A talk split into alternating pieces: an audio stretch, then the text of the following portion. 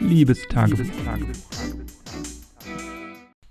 Ich habe heute, das habe ich hier in den Händen, du kannst es jetzt natürlich nicht sehen, das ist ja der Sinn von dem Podcast, aber das Buch von Jan Böhmermann beendet. Das heißt, dort gefolgt von niemandem, den du folgst, Twitter-Tagebuch 2009 bis 2020 erschienen im Kiepenheuer und Witsch Verlag. Ich weiß nicht, ob du von dem Buch schon gehört hast oder ob du Jan Böhmermann magst. Ich bin eigentlich, ähm, ja, das heißt Fan, Fan, Fan finde ich immer so, äh, so, so zugespitzt und so parteiisch irgendwie. So, ich finde vieles von dem, was Jan Böhmermann macht, finde ich sehr gut. Ich habe den auch schon mal live gesehen ähm, beim Spotify Weihnachtszirkus oder Weihnachts, äh, bei der Weihnachtsfeier da, damals in Hamburg in der Sporthalle. Also ich verfolge das schon länger, bin auch äh, fest und flauschig Hörer schon seit sanft und sorgfältig habe ich eigentlich keine Folge verpasst und das war das, was mich sehr früh in diese Podcast-Welt geführt hat. Wahrscheinlich maßgeblich der Podcast. Also ich habe schon pod andere Podcasts gehört, aber das waren meistens dann so Radiosendungen, ähm, die dann nur hochgeladen worden sind, also irgendwelche Nachrichten oder sowas. Klar, die sanft und sorgfältig damals war ja auch erst eine Radiosendung und dann in den Podcast, also quasi einfach nur eine aufgenommene Radiosendung, die dann hochgeladen wurde als Podcast, aber hat sich inzwischen daraus weiterentwickelt und ist jetzt eigentlich ja ein selbstständiger Podcast, natürlich auch seit sie exclusive bei Spotify sind, was ich von diesem Spotify Exclusive halte. Da habe ich ja mal eine eigene Folge von schon vor einigen Monaten zugemacht, dass ich da nicht so großer Fan bin und mit Spotify, mit der App nicht so zurechtkomme. Also ich komme da schon mit zurecht, aber ich habe da ein paar Probleme mit technischer Art und ähm, ja, einfach ich dieses Konzept nicht so gut finde, aber es ist natürlich äh, jedem selbst überlassen, was er da auch wählt und natürlich verdient man mit Podcasts ansonsten nicht so viel Geld, also ich kann das schon verstehen aus einer monetären Sicht, dann auch zu wechseln, um da ein bisschen ja, Geld einfach für zu bekommen. Das Buch habe ich gelesen, habe ich zu Weihnachten geschenkt bekommen. Das sind letztendlich sind es nur Tweets, die ausgedruckt sind und immer so ein bisschen eingeordnet sind, was halt in dem Zeitgeschehen passiert ist. Ich fand es aber äh, sehr interessant. Also man guckt ja selten so in die Vergangenheit, so exklusiv in die Vergangenheit zurück. Und was Jan Böhmermann macht in diesen elf Jahren, seit eigentlich sich bei Twitter angemeldet hat, ist äh, natürlich immer so dieses Zeitgeschehen zu kommentieren und teilweise einzuordnen oder seine Sicht dazu zu geben. Das ist natürlich manchmal, kann man dem zustimmen, nicht immer würde ich dem auch zustimmen, das ist ja auch ganz klar. Aber das einfach nochmal so äh, zu, zu erleben, wie ähm, ja, das, das passiert ist und wie das dann teilweise auch von verschiedenen Stimmen, also er baute auch immer Replies ein, zum Beispiel von anderen Leuten, nicht immer, aber oft. Und das so eingeordnet zu bekommen, das war auf jeden Fall schon sehr, sehr interessant zu lesen nochmal und das so nachzuvollziehen war 2009, da war ich zwölf, also ähm, wirklich eine lange Zeit, äh, was das Buch abdeckt natürlich zum einen und natürlich auch eine Zeit, in der viel passiert ist, in der Welt, in Deutschland, in meinem persönlichen Leben, sicherlich auch in Jan Böhmermanns Leben. Man denke da nur mal zum Beispiel an die Affäre äh, mit Erdogan zum Beispiel. Also das ist schon wirklich sehr interessant, das alles nochmal so zu erleben und manche Sachen sind da auch ja vorhergesehen, ähm, manche Sachen äh, sind in der, in der Retrospektive dann anders gelaufen, als er das damals vermutet hat oder vorausgesehen hat. Äh, Gerade auch, ja, was so die politische Landschaft angeht. Natürlich ist da, äh, sind da mehrere Bundestagswahlen abgedeckt und wenn man sich das jetzt nochmal anguckt, dann ist es natürlich, ähm, ja, hat man natürlich ein anderes Wissen auf diese, auf diese Bundestagswahlen im Nachhinein. Ich lege das Buch jetzt nochmal weg. So, nicht wundern, jetzt ist es wieder verstaut. Eigentlich bin ich ja auch gar kein großer Fan von so physischen Büchern. Ich habe äh, mir vor ein paar Jahren mal so einen äh, Amazon E-Reader äh, Kindle geholt, weil der da ja immer regelmäßig im Angebot ist. Ich weiß, Amazon kann man und muss man in vielen Belangen wirklich kritisieren. Aber ich finde den E-Book-Reader ganz gut und da ja die meisten Bücher auch eine Buchpreis, Buchpreis, Buch, Preis, meine Güte, Buchpreisbindung haben, ähm, ist es preislich letztendlich egal, wo man das liest, aber ich finde es einfach besser. Ich habe das jetzt auch wieder gemerkt. Ich lese ganz gerne natürlich im Liegen abends, bevor ich schlafen gehe. Und da ist es dann, finde ich, meistens immer so aufwendig mit einem Buch ähm, was man dann irgendwie halten muss und was nicht beleuchtet ist, und muss man Licht anmachen und so. Ähm, das ja, finde ich irgendwie unpraktisch. Also ich verstehe schon dieses Gefühl von äh, einem Buch in der Hand zu halten, ist irgendwie nochmal cooler, das zu riechen, das zu fühlen, gleich haptisch zu sehen und zu spüren, wie viele Seiten man schon geschafft hat, wie viel man noch vor sich hat. Das ist irgendwie ein anderes Gefühl als so ein E-Reader, aber diesen E-Reader, den kann man wirklich äh, überall mit hinnehmen. Der ist super leicht, da passen super, super viele Bücher drauf.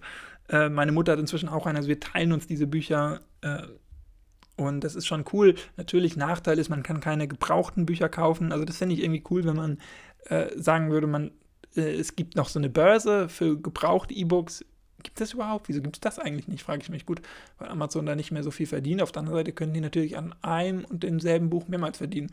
Also es wäre cool, wenn ich das Buch jetzt gelesen hätte und sage, ich will es nicht mehr, dann zu verkaufen und dann jemand sagt, ich will dieses E-Book lesen. Also das wäre eigentlich, eigentlich eine coole Idee. Warum gibt es das eigentlich noch nicht? Äh, da habe ich ja gerade eine neue Geschäftsidee entwickelt, aber gut, das kann nur Amazon machen. Da bringt es nichts als Drittanbieter, das zu gründen, weil ne, Amazon natürlich das ganze System stellt, was man natürlich, wie gesagt, verurteilen kann. Aber bei dem E-Reader ist einfach der Vorteil, dass man äh, mehrere Bücher äh, lesen kann, dass man sich die auch teilen kann, wie gesagt, wie ich das mit meiner Mutter mache.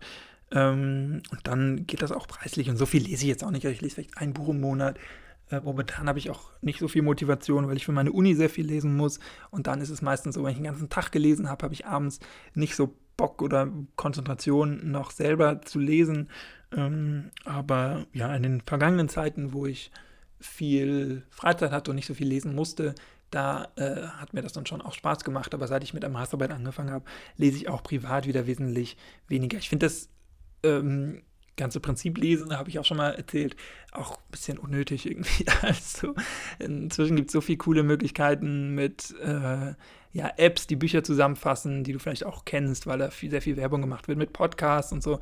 Das ist durchaus ein System, was man wesentlich leichter konsumieren kann, auch in wesentlich schnellerer Zeit. Also Podcasts höre ich zum Beispiel auf 1,25-facher Geschwindigkeit oder 1,2-facher Geschwindigkeit, je nach App, äh, weil das dann nur angeboten wird und äh, schafft dann auch wesentlich mehr, kann dabei abspülen, kann dabei Haushalt machen, kann dabei einkaufen gehen, kann dabei Auto fahren, kann dabei Zug fahren.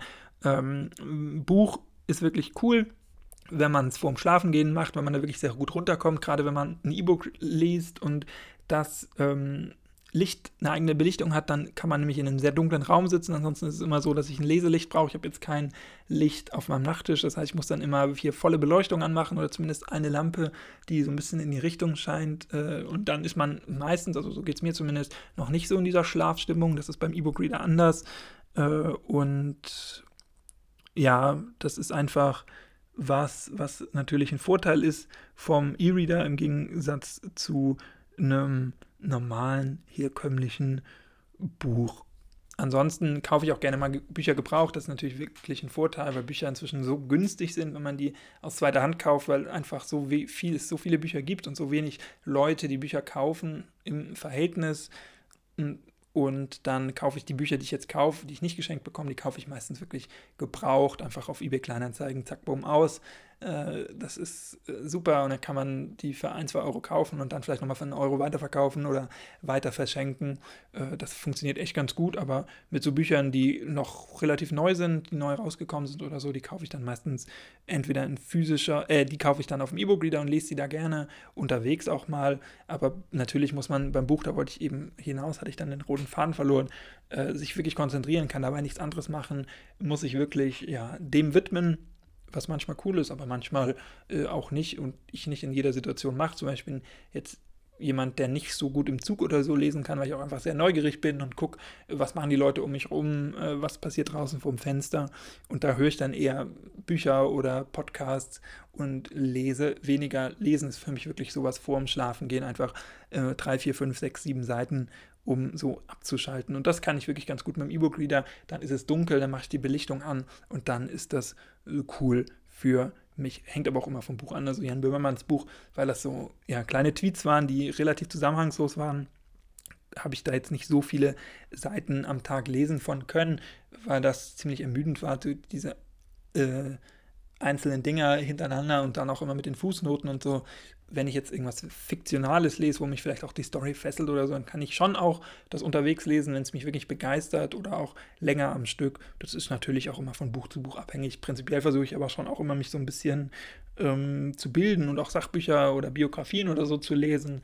Äh, aber ja, die machen mir dann persönlich nicht so viel Spaß. Also da habe ich dann das Gefühl, ich lerne viel, das ist cool, aber die machen mir jetzt nicht so viel Spaß. Das ist bei Büchern, die, ähm, ja, Roman oder so, habe ich erst auch wirklich vor ein paar, also letztes Jahr, glaube ich, wieder angefangen, so richtig fiktionale Sachen zu lesen, weil ich gemerkt habe, ich lese schon ganz gerne, aber irgendwie macht mir dieses Biografienlesen nicht so viel Spaß. Da habe ich das Gefühl, kann ich, wenn ich eine Doku oder einen Podcast darüber sehe oder höre, mehr über die Person lernen, als jetzt über Wochen hinweg in diesem Buch und habe dann angefangen, wieder fiktionale Sachen zu lesen, weil beim Lesen geht es ja auch nicht um so viel. Ich bin selber Deutschlehrer oder werde Deutschlehrer und weiß, dass es beim Lesen auch einfach ums Spaß geht. Ich finde Lesen an sich schon ganz wichtig und ganz gut, äh, aber es geht um den Spaß und was bringt es dann, eine Biografie sich reinzudübeln, wenn man äh, da keine Lust zu hat, die jeden Abend zu lesen, dann lese ich lieber irgendwie einen zweitklassigen Roman oder so und höre mir dann Podcasts zu der Person an oder über die Person oder mit der Person, wenn die natürlich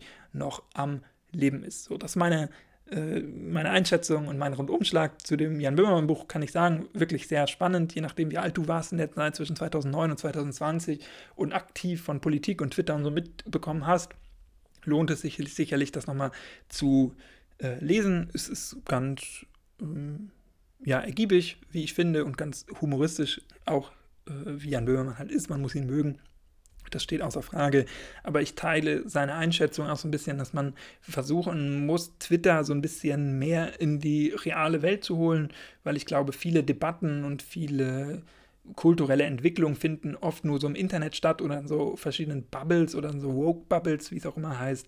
Ähm, und die sollte man schon versuchen, ins, in, in ins reale Leben zu verlagern. Man bekommt das ja in den letzten ein, zwei Jahren mit, dass so ein paar Sachen wirklich auch dann ins reale Leben finden. MeToo zum Beispiel ist ja so eine Internetbewegung, die äh, sehr stark dann auch realweltlichen äh, Bezug und Konsequenzen für viele Leute hatte, wichtige und richtige äh, Anstöße gegeben hat. Äh, aber auf der anderen Seite muss auch das Real, äh, reale Leben mehr auf Twitter oder überhaupt im Internet stattfinden, weil ich glaube, gerade äh, ja, auf Twitter zum Beispiel, wenn wir das jetzt als Beispiel nehmen, darum geht es ja, ist es schon so, dass da oft noch ähm, ja, Leute sind, die sich darstellen, die sich selber darstellen und die auch im realen Leben eine große Stimme haben, also JournalistInnen, äh, PolitikerInnen, ähm, ja, Medienmacher und solche Leute oder die sich halt in die, in die Öffentlichkeit stellen und begeben, aber weniger so die in Anführungsstrichen einfachen Leute, äh, Lehrer, ähm, Arbeiter, Krankenpfleger, Personal, Schwestern, Ärzte, Ärztinnen, äh, all solche Leute finden da, glaube ich, noch zu wenig statt, was für einen gesellschaftlichen Austausch natürlich immer fragwürdig ist, weil es zu einem Sprechen über und nicht zu einem Sprechen mitführt in vielen Belangen. Und mir selbst geht es da auch so. Ich habe oft zu Dingen eine Meinung oder wüsste vielleicht auch was beizutragen, einfach äh, durch mein Studium und durch meinen Hintergrund. Aber ich bin zum Beispiel jemand, ich lese sehr viel und ich tweete vielleicht einmal die Woche äh, irgendeinen Stuss, aber äh, so richtig an, an, Debatten oder so teilnehmen tue ich nicht. Wobei ich sehr viel lese auf Twitter und in sehr vielen Threads und so zugegen bin und Twitter momentan wirklich gut, natürlich auch momentan mein einziges, seit ich Instagram gelöscht habe, soziales Netzwerk ist, aber ich da wirklich sehr gerne verkehre und ich aber glaube, dass es da noch ein bisschen mehr Durchmischung irgendwie bräuchte. Also wenn du noch nicht auf Twitter bist, kann ich dir sagen, es lohnt sich, man kriegt da sehr viel mit, äh, politisch und akt äh, aktuell Tageszeitgeschehen äh, findet sehr viel dort statt zu wenig in der realen Welt und die reale Welt zu wenig auf Twitter. Also das ist, ein, das ist ein Plädoyer, was ich teile, was aber nicht von mir stammt, sondern von Jan Böhmermann, gefolgt von niemandem, den du folgst.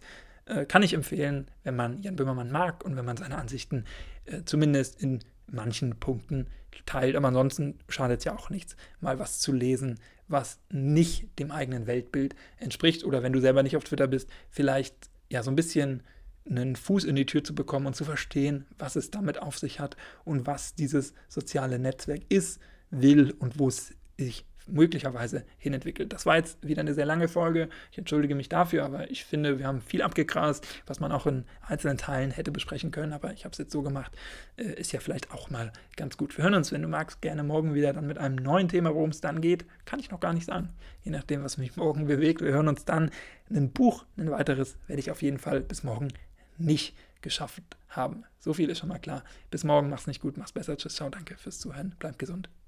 Und lies doch einfach mal wieder